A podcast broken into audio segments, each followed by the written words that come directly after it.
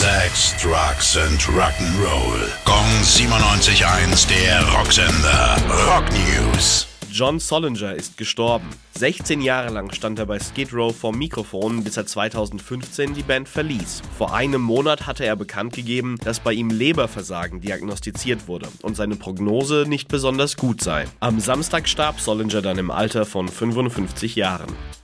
Toto werden kein neues Album mehr veröffentlichen. Das sagt zumindest John Lukather, Gitarrist und einzig verbliebenes Gründungsmitglied der Band. Im April gab es zwar nochmal eine neue Live-Aufnahme mit dem Titel With a Little Help from My Friends, aber das wird es dann gewesen sein. Auf der Bühne werden wir Toto aber wahrscheinlich nochmal sehen können. Aktuell ist eine Tour für 2022 in Planung.